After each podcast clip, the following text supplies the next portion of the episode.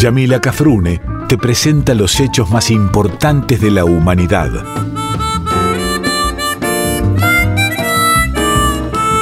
Por Folclórica 987 escuchás Contame una historia.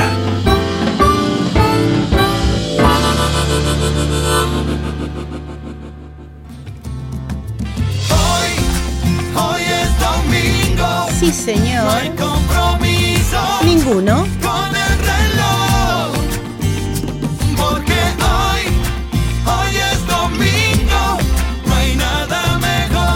Que contarte una historia. Hoy, hoy es domingo. Ajá. No hay compromiso Salvo conmigo. con el reloj. Porque hoy, hoy es domingo. No hay nada mejor. Que escuchar la folclórica de Nacional. Hola mis queridos amigos y amigas de la Folclórica de Nacional, muy buenos días. Darles los buenos días todos los domingos a partir de las 7 de la mañana con Contame una historia es un placer.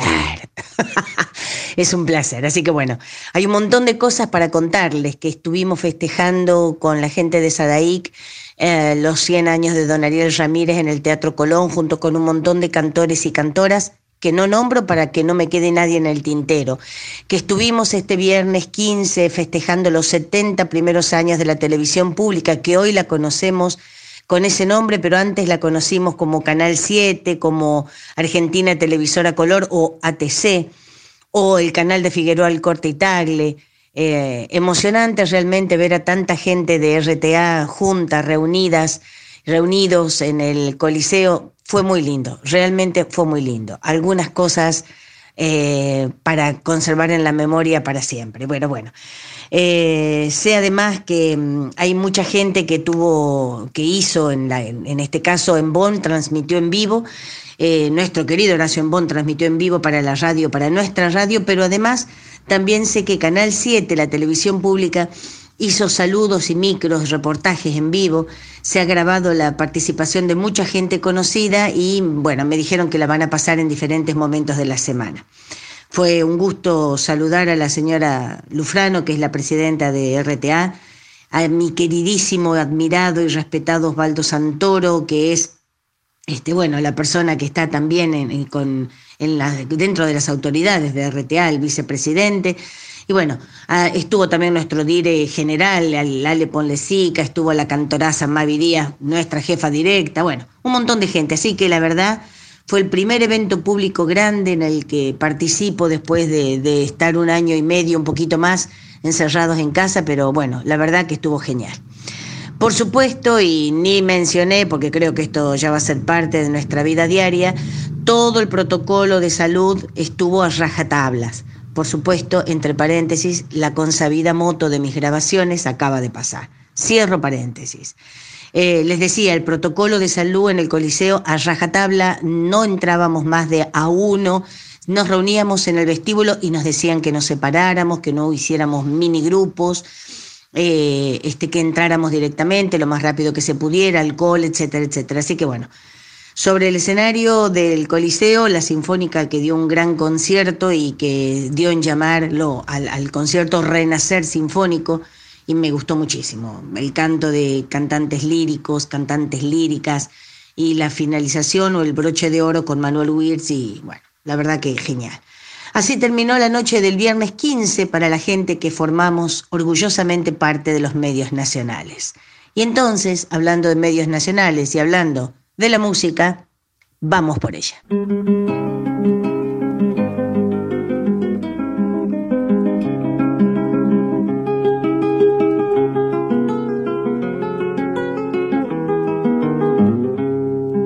La llaman la galponera y es milonga de fogón que lo mismo vive a montes en el galpón.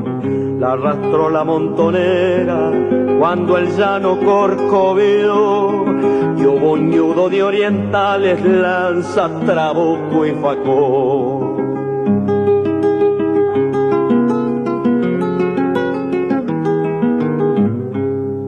Fue el capataz de sargento, de comandante el patrón, y los peones de milico salga de ahí si era un primo. Y ante hubiera una guitarra y algún pardo trovador. La galponera patuitos general de división.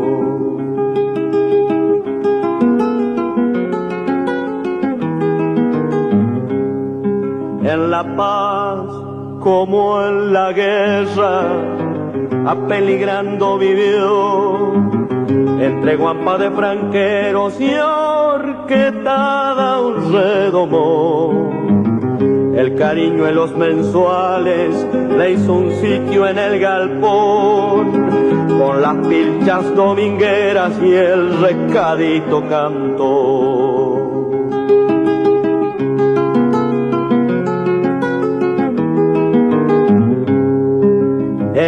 Ella mojan mis indios los ojos de una canción, cruda para los sacrificios y curtida para el amor. La llaman la galponera y es milonga de fogón, que lo mismo vive a montes y le niegan el galpón.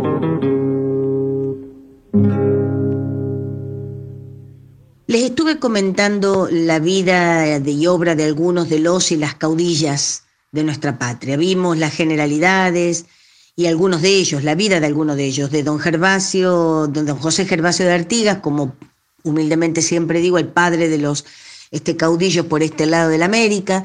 Y después vimos la vida de dos, obviamente sintética, la vida de dos de nuestros caudillos, quizás no los más conocidos, porque si yo les hablo de los más conocidos me van a decir, otra vez, ya me la sé a esa. Entonces hablamos de Arbolito y de la Martina Chapanay. Queda, como siempre les digo, mucha tinta en el tintero o muchas teclas que apretar para poder comentarles, pero si hablo siempre de lo mismo se me van a terminar aburriendo, así que voy a hacer un, un, un parate dentro de la vida de los caudillos y me voy a ir a otra de las historias, de, los, eh, de, las historias más queridas, más sentidas, más vividas eh, por todos, por todas nosotros y por mí en especial. ¿Qué es? ¿Qué son los almacenes de campo?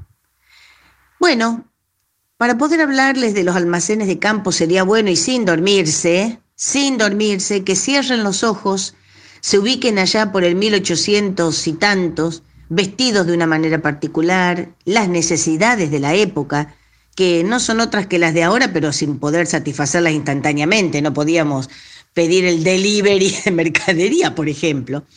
Y teniendo que ir a hacer las compras a, pie, en sulky, a caballo, con las bolsas esas de plástico, ¿se acuerdan que tenían las manijas con un fierrito forrado también en goma o en plástico?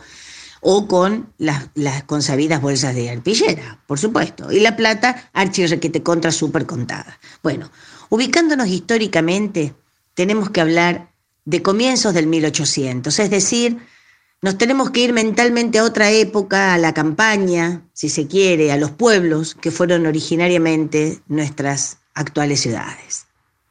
Y al ubicarnos allí vamos a poder ver que había un asentamiento de una población importante, pero no exclusivo, porque la gran mayoría de la gente vivía o en el pueblito, bien en el centro, vamos a decir, o en la campaña, es decir, en las afueras de ese pueblo, que eran algunos más afortunados tenían una casa en la ciudad, por ejemplo en Capital, que no era la capital, pero era Buenos Aires, la gran ciudad, y también una, una casita en las afueras. Bueno, las distancias se recorrían a caballo, en galera o en carreta, como dice un poema.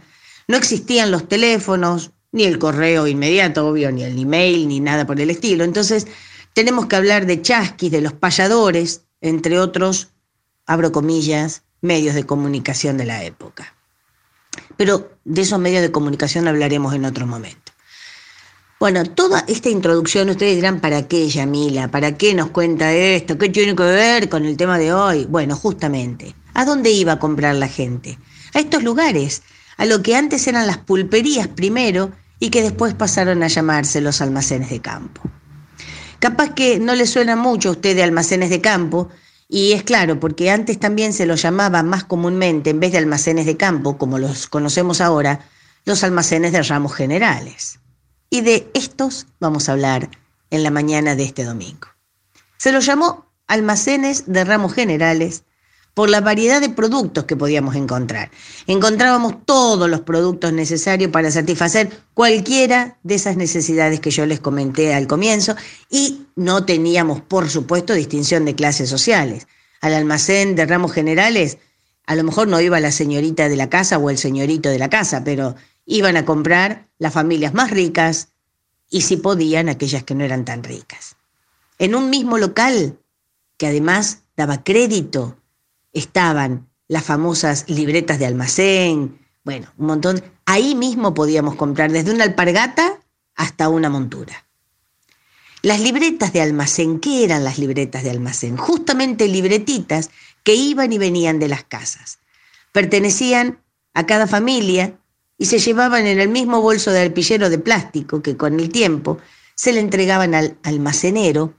Este, el almacenero ahí leía la lista que a lo mejor le pedía a la mamá, a la nena o al nene que iba a hacer los mandados, y además al ladito de esa lista, el almacenero con el lápiz que guardaba eh, acá en la oreja, me estoy haciendo así poniéndolo en la oreja, le ponía el precio de cada cosa y si no, la rayita y el monto final. Justamente ese, ese número era el que el cliente quedaría debiéndole, el famoso crédito que daban en aquel momento los almacenes de ramos generales a sus clientes.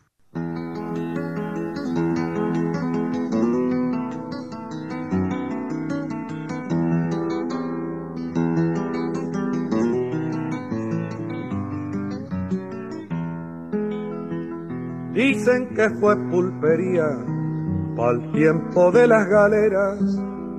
Ahora tan solo está pera pa' las brujerías, pero conserva en tu avía una pared levantada con varias letras pintadas que al leerlas al pasar uno se viene a enterar que esa fue la colorada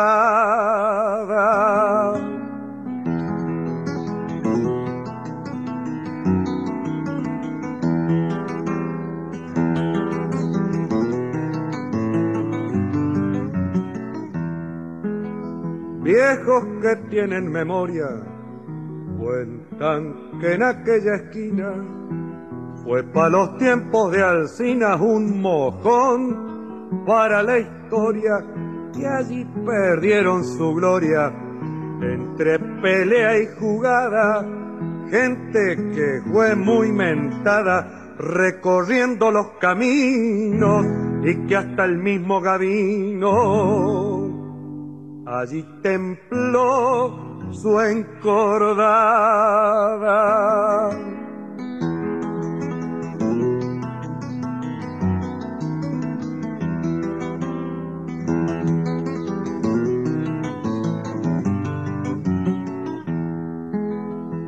Como si leyendas fueran, cuentan que esa pulpería en un costado tenía una cancha pa' cuadrera que un día llegó de afuera del laude rincón del toro un mozo llamado Floro y desafió en buena ley al flete pangaregüey pa' correrle con su moro.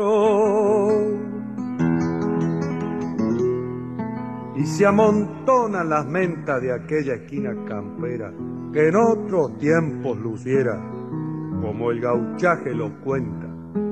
Y aunque tal vez se le aumentan las cosas como si nada, pienso que está bien ganada la fama que antes tuviera y que es triste ver tapera lo que fue la colorada.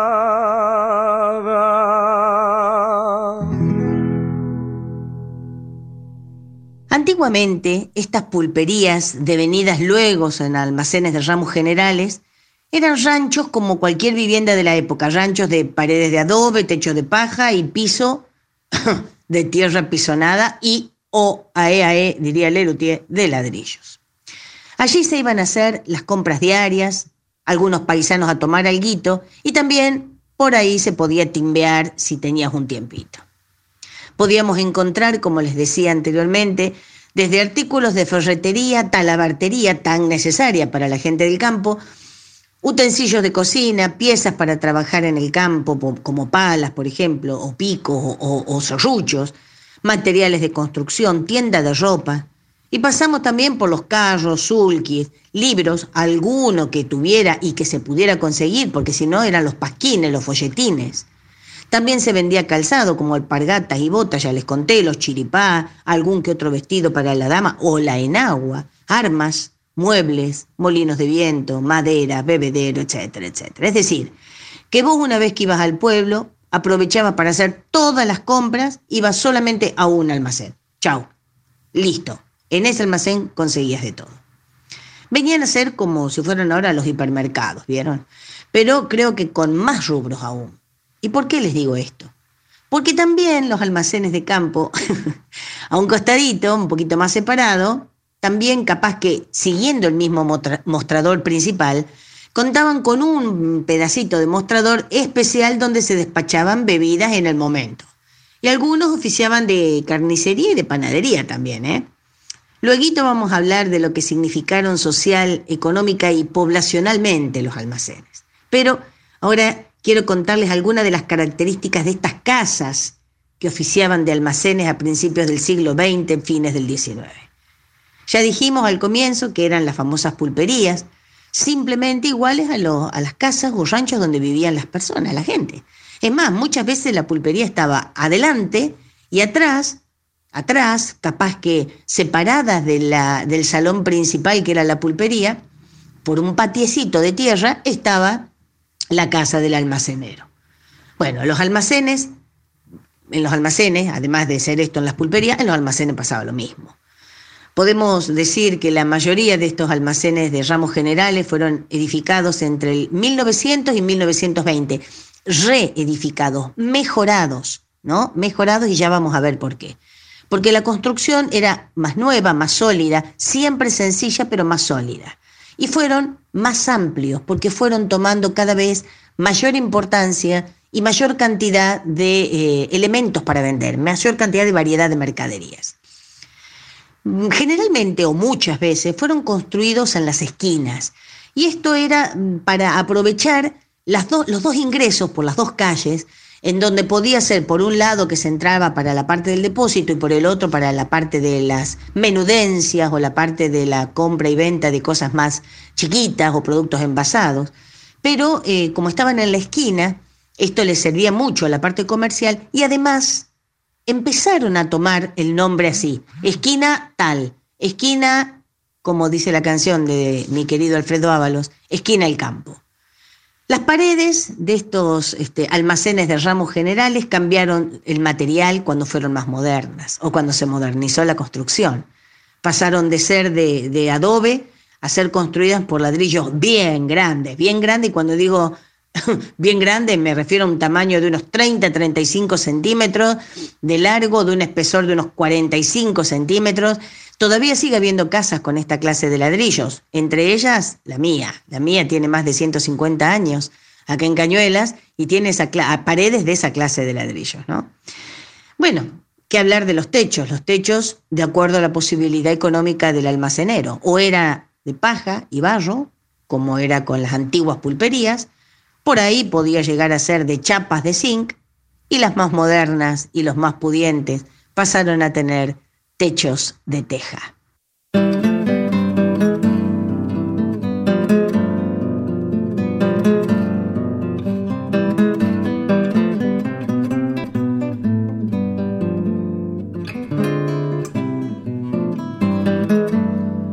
Lunancos descansando en una pata, soñando con cencerros y madrinas. Hay caballos atados al palenque de la antigua y campera pulpería. Hay caballos atados al palenque de la antigua y campera pulpería.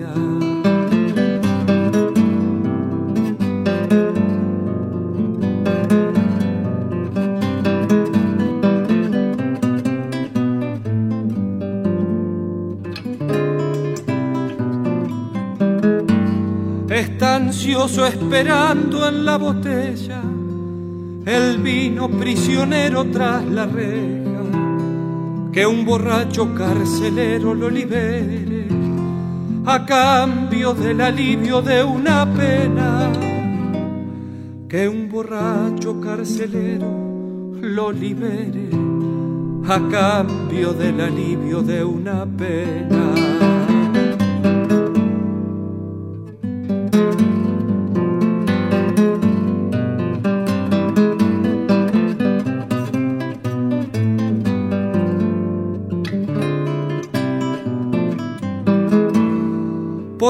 Rubia flor cabellos de oro en un rincón al lado de la ventana. Se han topado en la cancha de la mesa el as de basto con el as de espada. Se han topado en la cancha de la mesa el as de basto con el as de espada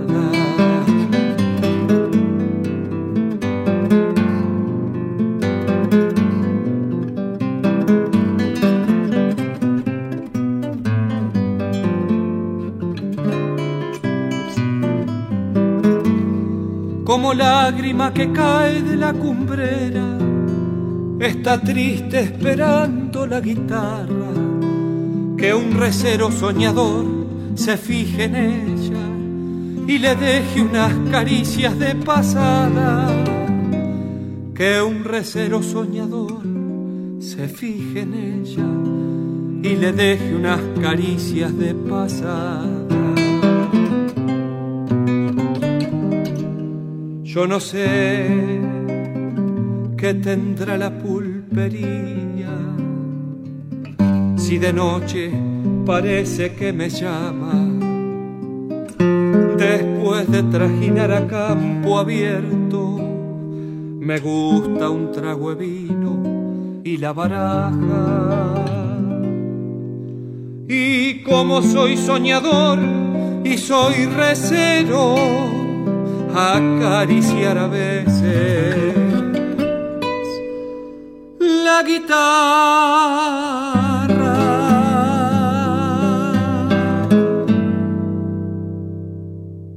Estamos hablando de los almacenes de campo o almacenes de ramos generales, hijos de aquellas primeras pulperías donde se podía conseguir de todo. Y me estoy refiriendo ahora para quienes empezaron a levantarse hasta ahora, se están uh, desperezando, están bostezando y que si y están poniendo la pava para tomarse unos mates este domingo. Estamos empezando a hablar no de lo que se vendía solamente, sino de cómo eran eh, ediliciamente estos almacenes de ramos generales. Dijimos que tenían paredes altas, eran altos, almacenes altos, muy sencillos de construcción, que yo les diría un rectángulo nada más. Eh, hablamos de, de, cómo pasó de ser de adobe las paredes a ser de ladrillos, pasamos a hablar del techo y ahora pasamos a hablar de cómo estaban pintados. Generalmente, tanto la pintura interna como la externa eran a la cal apagado simplemente a la cal y las paredes de afuera estaban blanqueadas con esa cal. La cal, que era la pintura de antes. Como dice Mario Bofil en, en su canción, en su chamamé, que se llama Conjunto Pena y Olvido, dice, pasaron años, la cal vestía al pueblo de blanco. Una maravilla, ese Mario Bofil. Bueno, les contaba entonces que por qué la cal vestía al pueblo de blanco, porque era la pintura y era lo más barato que se podía comprar. Entonces estaban hechas a la cal, como se le dice cuando están pintadas, y ustedes ven que es brocha gorda y blanco nomás. Convengamos también que estos grandes almacenes tuvieron muy en cuenta los frentes. ¿Por qué? Porque era lo que los representaba o lo que los presentaba al pueblo. Era el almacén más lindo o el que tenía la trenza o el que tenía determinada moldura. Por lo tanto, estas molduras, estos florones, estas ménsulas, las columnas, las figuras que les ponían en la parte delantera, eran adquiridas en los corralones de, las grandes ciudades, ya listos para ser colocados. Como hay muchos ahora también, las molduras sobre todo que se compran actualmente ya están hechas, es decir, hay yeseros, hay yeseros y buenos todavía, pero bueno, también los podés conseguir. Aunque hubo muchísimos frentes que se han perdido por demolición, por refacciones, si en un simple trabajo de observación vamos a atender a las partes altas de estas construcciones, por ejemplo en la ciudad de Navarro, provincia de Buenos Aires, todavía nos va a asombrar la, variedad de dibujos, de riqueza que hay en estos frentes, ¿no? Pero bueno, hay, esto pasa en muchos lugares de los almacenes de ciudad, más no en los almacenes de campo donde yo he ido. Son casas muchísimo más eh, sencillas y humildes en su construcción. Algunas ni siquiera están blanqueadas a la cal. En cuanto al piso, ya vimos que al comienzo en las pulperías era de tierra pisonada. Algunos podían ser de ladrillos con la junta tomada, de mosaicos calcáreos o de madera. ¿Se acuerdan que cuando, bueno, yo digo se acuerdan como, pero supongo que alguno habrá entrado alguna vez a un boliche de campo, aunque sea el boliche. ¿Se acuerdan cuando entran que hacen cric, cric, La madera va rechinando, ¿no? Esta madera, cuando el piso era de madera, estaba clavada sobre una estructura que formaba una especie de cámara o de sótano, por ahí circulaba el aire, ¿no? Y esto qué provocaba? Que juntara humedad la mercadería, porque la tanto la humedad del suelo como la humedad ambiente, porque la mercadería muchas veces estaba en esos sótanos.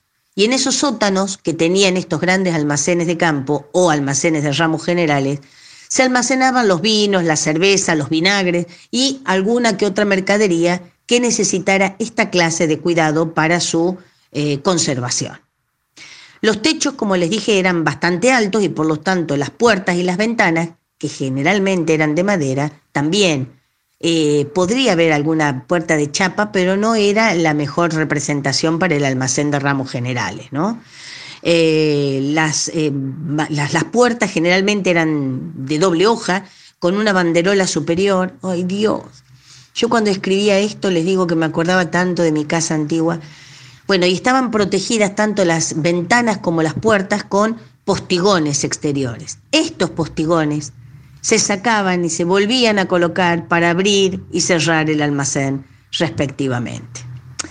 Actualmente esta forma de cerrar los comercios de los postigos, que todavía existen en algunos casos, en la costa yo los he visto bastante, en Villa Gesell creo que hay varios de ellos y que están pintados inclusive con, este, bueno, están hechos retratos, murales, ¿no? Bueno, se ha reemplazado por las famosas cortinas metálicas o las rejas metálicas que también se doblan. Ya vimos que la gran mayoría de estos almacenes se construían las esquinas, lo que facilitaba el comercio, es decir, la realización del comercio a través de los, de los dos ingresos.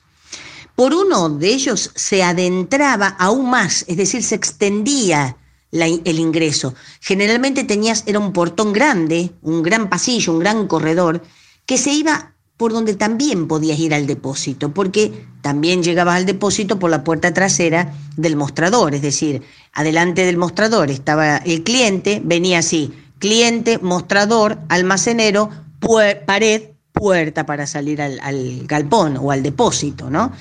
Pero que, ¿para qué servía este portón que estaba al lado de la segundo, del segundo ingreso o que oficiaba de segundo ingreso también para el almacén?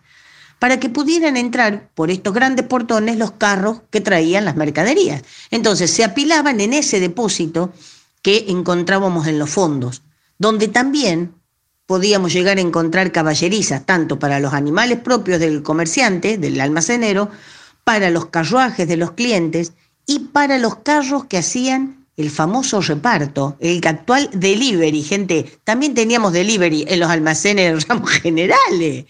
Bueno, ahora, más allá del depósito, tal vez más atrás del gran almacén, encontrábamos los fondos, que es donde les contaba que además de estar el depósito estaban las caballerizas, ¿no?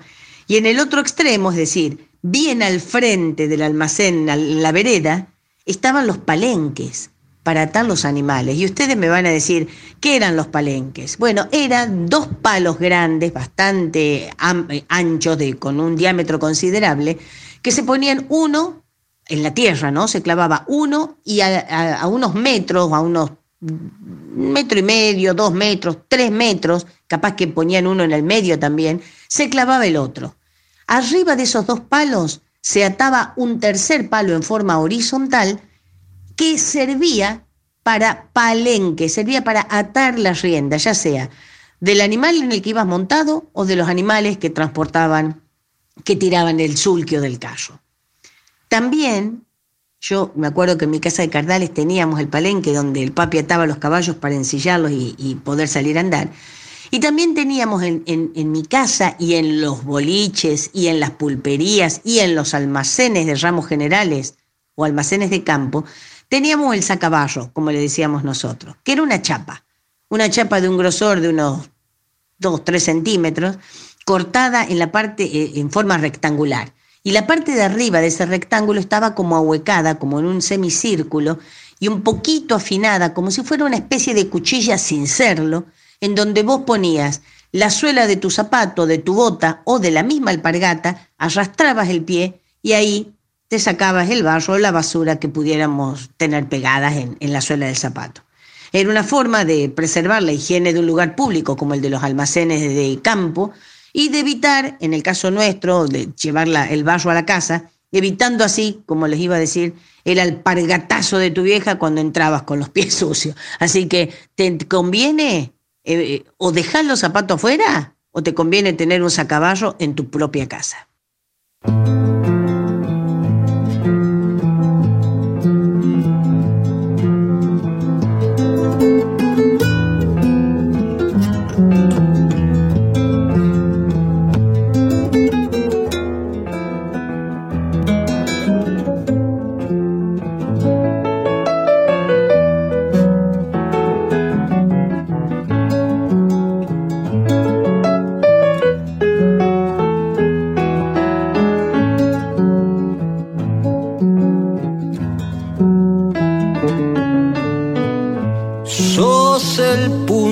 De reunión de la barra bullanguera.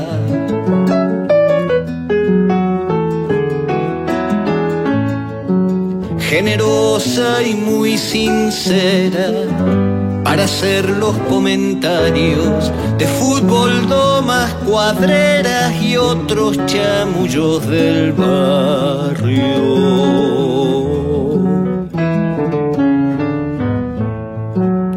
Dicen segundo sombra y todo el valle te nombra.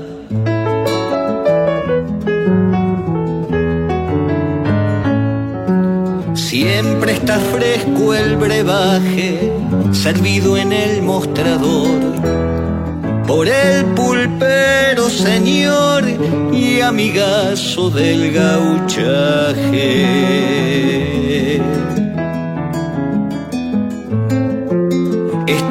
Entre sierra y río, en el centro del poblado.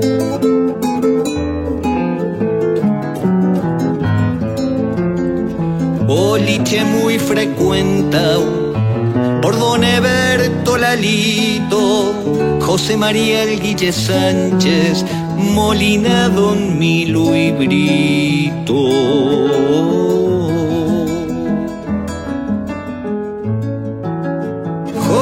Joaquín Molinero, Uber el CEP y Zapata.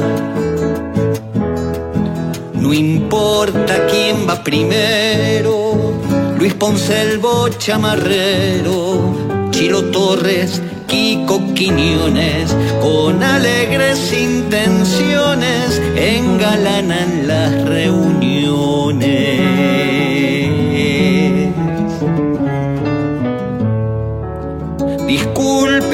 Que no nombré, también merece el respeto.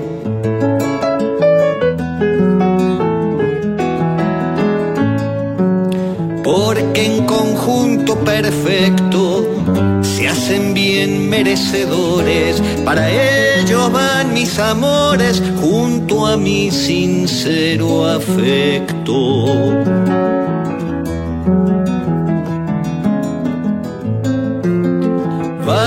Un abrazo cordial al pulpero Don Abel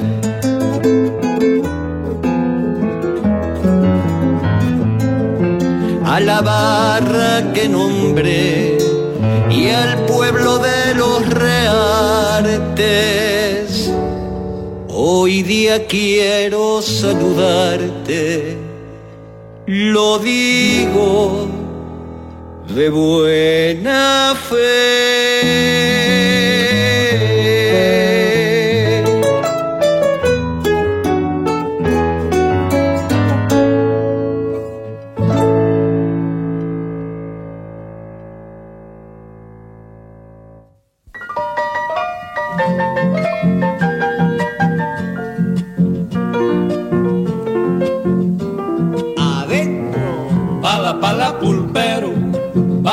Pulpero, pala pala pulpero, chuña soltero, chuña soltero, ampa tu cajonero, ampa tu cajonero, ampa tu cajonero, tu guitarrero, tu guitarrero, y cacutacanero, y cacutacanero, y cacutacanero, alu flautero, alu flautero, carampuca tucumano, carampuca tucumano.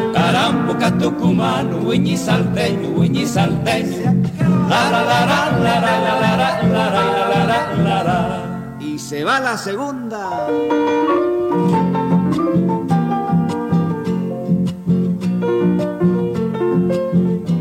Adentro. Pala, pala, pulpero. Pala, pala, pulpero. Pala, pala, pulpero. Chuña soltero, chuña soltero. Pampa tu cajonero Ampa tu cajonero, ampa tu cajonero, tu guitarrero, tu guitarrero, Ica cutacanero, cacutacanero, cutacanero, cacutacanero, cutacanero, gualo flautero, gualo flautero, carambo catucumano, carambo catucumano, carambo catucumano, uñi salteño, uñi salteño, alarara, alarara, alarara, alarara, alarara, todos y o todas hemos visto alguna película argentina donde había un almacén de campo o alguna pulpería. Sin ir más lejos, fíjense en la película donde participa el papi que se llama Ya tiene comisario el pueblo, que donde el papi canta el orejano es una pulpería. Vimos que los clientes estaban separados del almacenero por un mostrador que generalmente era de madera, sin patas, de una sola pieza o de un bloque entero de madera. ¿Cómo? Eh, como, como generalizado, ¿no? Eso estaba como generalizado en todas las pulperías o en todos los almacenes de campo.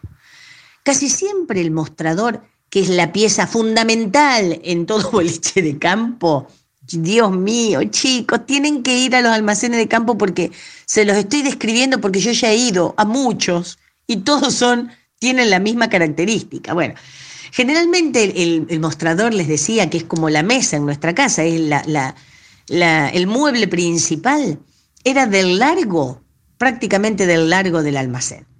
Los más antiguos, arriba del mostrador, tenían una reja de una mediana altura. Iba desde la parte de arriba del mostrador justamente hasta pasando al, almacenero o a los clientes. Era una forma de, de tener la seguridad, ¿no? Evitaba el contacto, que fuera muy fluido el contacto entre el almacenero y los clientes, cliente-almacenero, por cualquier cosa salvo algunas como yo que nos metíamos por atrás del mostrador. Pero eso es otro tema.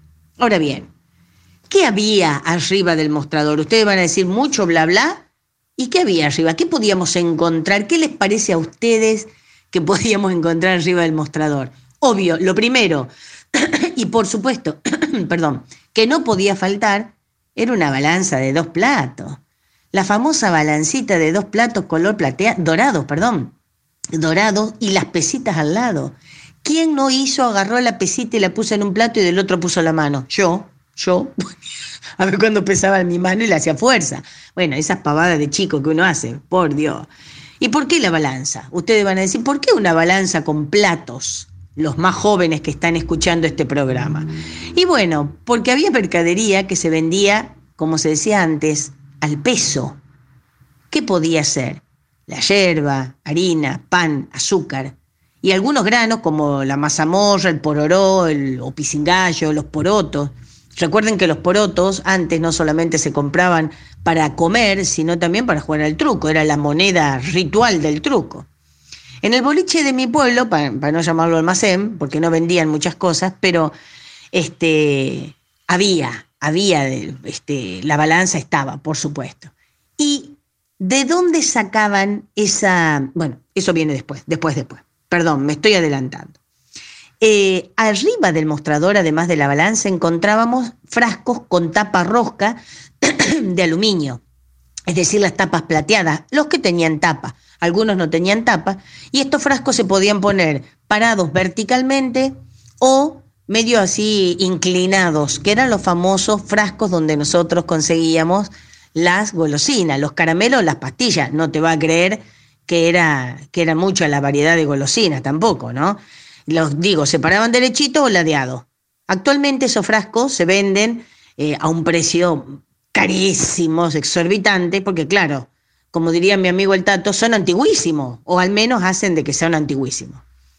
Eh, al lado de estos frascos, o puestos en otro rincón, en el otro extremo del, mostrador, había unas especies de campanas de vidrio que protegían al plato que contenían dentro de esa campana de vidrio, el plato que tenía quesos, algún fiambre, qué sé yo, o los mosquiteros, ¿no?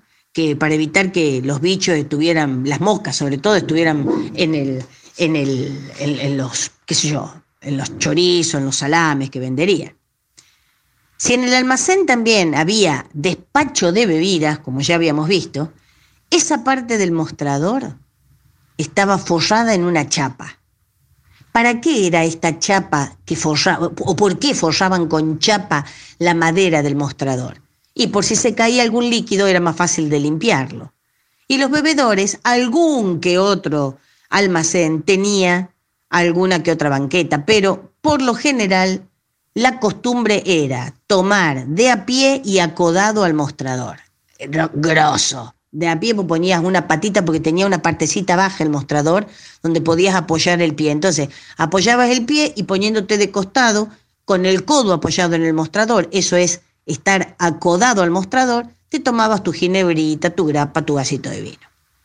Atrás del almacenero, de espalda, en sus espaldas, él tenía en la pared de atrás de, él, digo, las estanterías, que eran generalmente estanterías de madera, eh, altas también, pero la altura que le permitiera llegar para exhibir la mercadería y también para tomar y ser vendida, ¿no?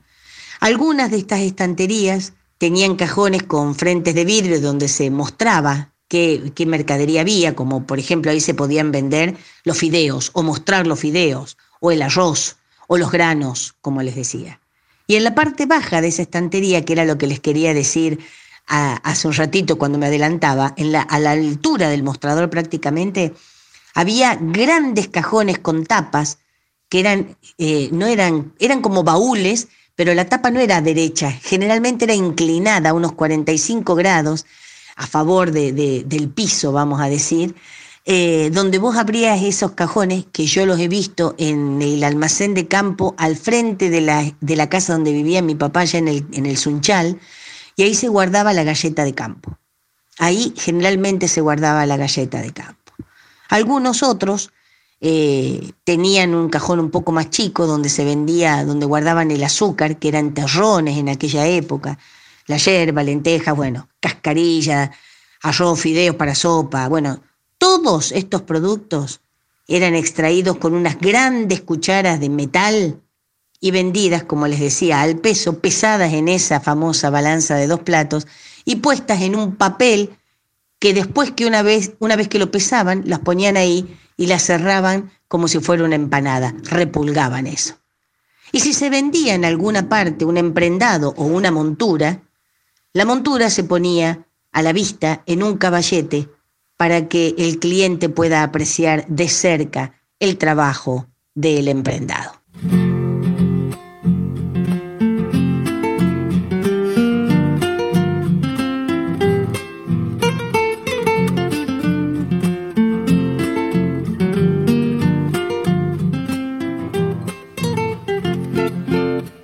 Si por la Jujuy la Plata de noche empiezo a silbar. Esquina de mi Santiago, la zamba más me vendrá a buscar. Esquina de mi Santiago, la zamba más me vendrá a buscar. Se llamaba esquina al campo cuando el campo allí cantó. Sentir bien santiagueño en manos rugosas vela y floreció. Un sentir bien santiagueño en manos rugosas vela y floreció. Esquina al campo como vistones eran las coplas armadas allí maduraban en verano con un ciego al arpa y otro al violín. Maduraban en verano con un ciego al arpa y otro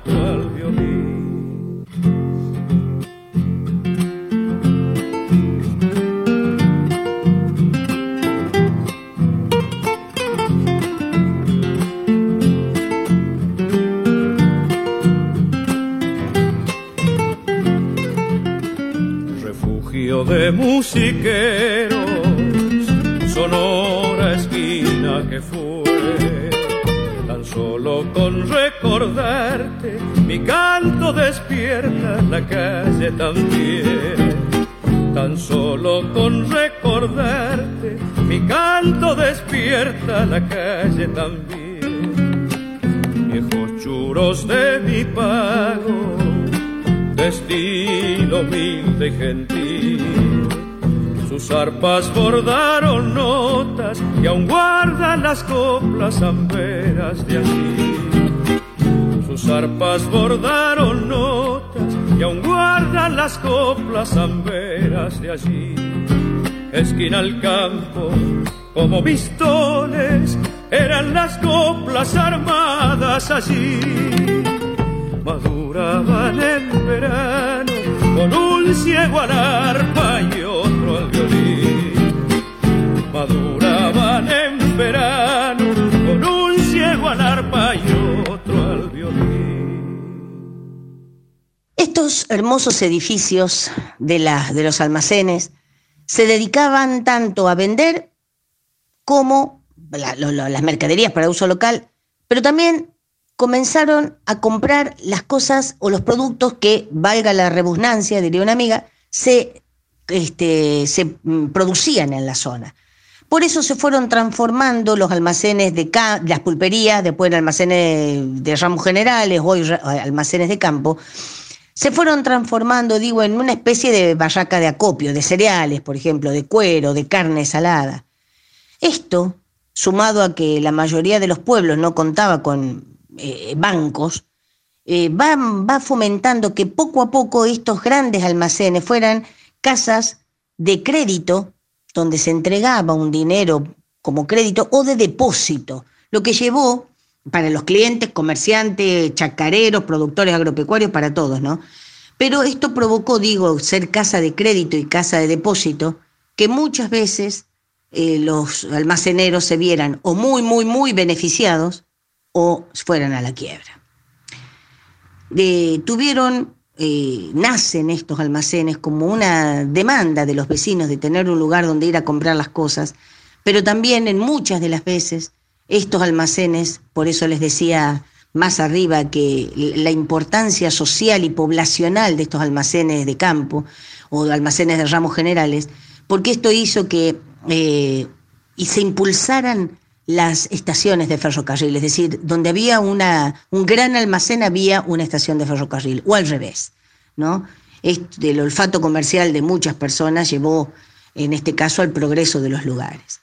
Les voy a nombrar algunos, por si tienen ganas de ir, lugar donde está, pero no les voy a dar el lugar específico, les voy a dar la ciudad para que ustedes googleen, como quien dice, y vean.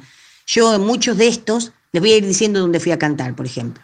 El almacén de campo San Francisco, o el Sanfra, como le dicen, cerca de Roque Pérez. Fui a cantar un montón de veces y no saben el licor amargo, no un licor, un, amargo, como un amargo que tomamos, que compramos en el supermercado, ahí lo hacen, pero de, este, bien, bien natural, exquisito, exquisito. Almacén de Campo Sanfra, Sanfra o San Francisco, cerca de Roque Pérez.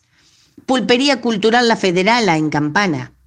La esquina de Argúas, Coronel Vidal o Arbolito, también fui, partido de Mar Chiquita, estuve. No fui a cantar, pero estuve. Esta esquina es, eh, fue declarada patrimonio histórico y es, dicen que la más antigua. Estaba en lo que se llamaba el Camino Real y fue edificada, si se quiere, creada o, o puesta ahí en 1817. El almacén Museo El Recreo en Chivilcoy, que data de 1882. El almacén de Garaycochea, más conocido como el Viejo Almacén, en San Pedro, de 1871 la pulpería de Cacho di Catarina en Mercedes, también fui a cantar ahí, hermosa, hermosa. Pulpería de, ya vamos a volver, don Cacho, en Mercedes, fundada en 1830. El almacén San Patricio, también del partido de San Pedro, en 1895.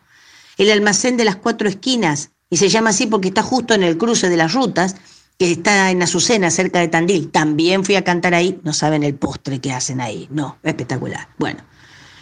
El almacén este, La Paz de 1859, por ejemplo, ha albergado a, gente como que se abrió en mil, ya les digo, en 1859, dicen que lo visitaron personajes como don Juan Manuel de Rosa, Juan Moreira y hasta el propio Juan Domingo Perón, ¿no? Pero bueno, esto dicen que fue porque Rosas le había otorgado en el 1848 un permiso para una pulpería en la zona donde más tarde se funde el paraje La Paz y muchos otros almacenes de campo más. Les tengo para contar también que existe o que se hace en los pagos de Roque Pérez y alrededores la Noche de los Almacenes. Así se llama, la Noche de los Almacenes. Es una jornada en la que más o menos 12, una docena de almacenes de campo y pulperías de alrededor de unos 70 kilómetros de Roque Pérez se juntan o abren de manera simultánea eh, se juntan, digo, en forma, eh, eh, en idea, ¿no? Para abrir en forma simultánea.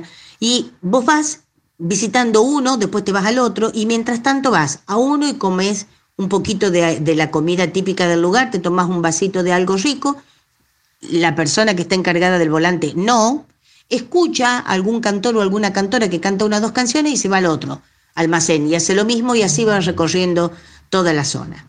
Eh, bueno, esto ha llegado a juntar, esto me contaba el dueño del Sanfran, que llegaron a pasar 30.000 personas antes de la pandemia, que se quiere volver a hacer este año, pero que van a limitar el ingreso, por lo tanto estiman que va a ser una llegada de 15.000 personas, pero 15.000 no es para, no es moco de pavo tampoco, ¿no? Así que bueno, eh, actualmente existen los almacenes de campo. Yo les sugiero que vayan a los almacenes de campo. Van a encontrar eh, todos productos naturales, productos de la tierra en realidad. Muchos van a venderles verduras, muchos les van a vender, a vender frutas, muchos les van a vender postres hechos por ellos, que zapallo en almíbar, que este, quinotos en almíbar, que los dulces que los amargos para que ustedes los puedan consumir en su casa, huevos de campo, yo me trajo unos huevos de pato espectaculares, les digo sinceramente espectaculares. Entonces, vayan a los almacenes de campo. Pueden pasar un hermoso día al aire libre, tienen una rica comida, nos escuchan a todas las cantoras y los cantores que vamos a cantar a estos almacenes de campo, pero además están con todo el protocolo porque es al aire libre, cada mesita es una burbuja, es una familia o son personas que ya vienen juntas. Eh, Sinceramente van a pasar un muy lindo día y si quieren ver más de las fotos de los almacenes de campo, vayan a, este, vean la foto mía del Instagram mío, del yamila.cafrune.oficial y ahí van a ver. La última foto que subí de los almacenes de campo es allá cerca de Magdalena, en Pairó, que hay un almacén de campo maravilloso. Yo cantaba y el gallo estaba a mi lado cantando también. Así que bueno, hasta aquí llegamos con Contame una historia, eh, almacenes de campo, pulperías o almacenes de ramos generales. Diríamos en vocabulario almacenístico, cuenta saldada. Saben que pueden escucharnos a través de la página web de Radio Nacional y que me pueden escribir al info, ¿cómo estoy hoy? Al info gmail.com. Les repito, info gmail.com. Siempre para mí es un placer estar con ustedes vía grabación, vía mail, vía vivo, vía lo que sea. Sigamos cuidándonos, como siempre les digo, alcohol, barbijo bien colocado, agua y jabón para lavarnos las manos y distancia. Y hablando de distancia, no me voy a despedir hoy. Vuelvo a pedirles disculpas por la tos, son los gallitos de la mañana, así se llaman. Digo, hablando de distancia, no me quiero despedir sin decirles que se fue mucho más allá de donde me gustaría, de la distancia que me gustaría que estuviera para poder ir a visitarlo, un gran hombre de la cultura nacional. Partió a la Peña del Cielo el autor, entre tantas otras canciones, de Angélica, don Roberto Cambaré. A los 96 años pasó a ser una estrella más en nuestro amplio cielo musical. Gracias también a otra persona que iluminó nuestra vida siempre, con su sonrisa, con esa maravillosa energía que tenía en sus ojos y en cada abrazo fuerte, fuerte que te daba, mi amorosa Tenchi. Se fue junto con don Roberto Cambaré. Con estas dos nuevas luces en mi vida y agradeciéndole a la vida haberlas podido conocer y compartir con los dos horas musicales, me despido con todo cariño, con todo amor de todos y de todas ustedes. Mi frase del año, unidos somos inquebrantables, separados mis queridos y queridas argentinas, somos indefendibles. Gracias por estar. Hasta el domingo que viene, si Dios quiere.